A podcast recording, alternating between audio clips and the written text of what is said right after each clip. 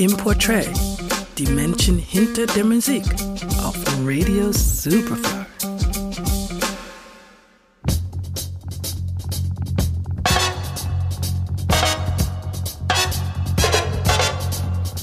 Soul ohne den Einfluss des vor 50 Jahren veröffentlichten Soundtracks zum Film Superfly heute stünde, ist schwer vorzustellen. Der Sänger, Komponist, Produzent und Gitarrist Curtis Mayfield beeinflusste nicht nur zahllose Kollegen. Seine eindeutigen, sozialkritischen und politischen Statements hinterließen Spuren in der Gesellschaft. Zudem lebte Mayfield den Beweis, dass sich innere Stärke über körperliche Beschränkungen hinwegzusetzen vermag.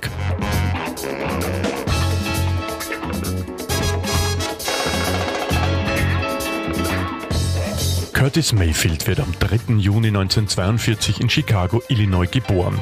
Er besucht die Roosevelt High School, singt im Kirchenchor, bringt sich selbst das Gitarrespielen bei. Anfang der 50er freundet er sich mit Jerry Butler an.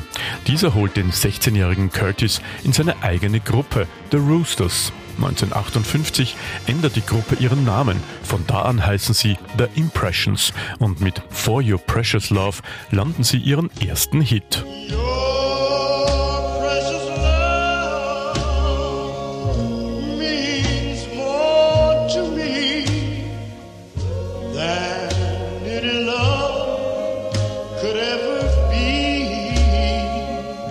Impressions erleben Mitte bis Ende der 60er Jahre ihre Blütezeit und landen Hits wie Keep on Pushing, People Get Ready, Choice of Colors, This is My Country oder We People Who Are Darker Than Blue. Alle Songs stammen aus Mayfields Feder. Martin Luther King erhebt Keep on Pushing zur Hymne der Bürgerrechtsbewegung. Ebenso wird We Are Winner zu einem typischen Black Power und Black Pride Song. 1970 trennt sich Mayfield von den Impressions und konzentriert sich nun auf seine Solokarriere. Die Single If There's a Hell Below, We're All Going to Go bildet seinen ersten Alleingang.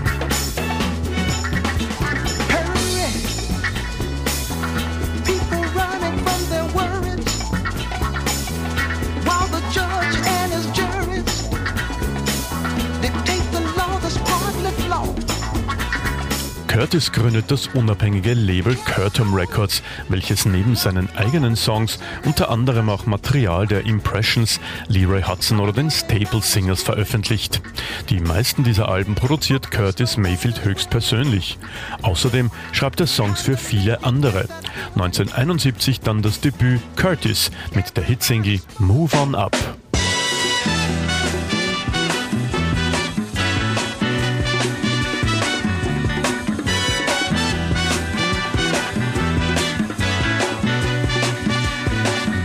Curtis Mayfield gehört zur ersten Generation afroamerikanischer Künstler, die sich nicht scheuen, mittels kritischer Texte soziale wie politische Missstände anzuprangern. 1972 erscheint der Soundtrack zum Film Superfly. Das Album verkauft sich millionenfach und wird mit vier Grammys ausgezeichnet. Manche Musikkritiker bezeichnen es gar als eines der einflussreichsten Alben der Musikgeschichte. Curtis Mayfield ist am Höhepunkt seiner Karriere. There's a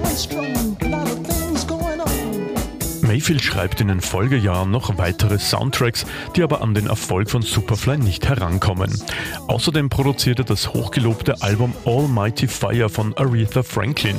1981 wechselt Curtis Mayfield das Label. Er geht zu Broadwalk und bringt das Album Honesty heraus. Ein Album, das viele als sein stärkstes ansehen. Mayfield ist ab diesem Zeitpunkt ständig auf Tour und genießt seinen Erfolg. 1990 dann der Schicksalsschlag, der die Karriere des Musikers schlagartig ändert. Bei einem Open-Air-Konzert wird er von einer herabfallenden Scheinwerfertraverse getroffen und schwer verletzt. Er überlebt den Bruch dreier Wirbel, vom Hals abwärts gelähmt.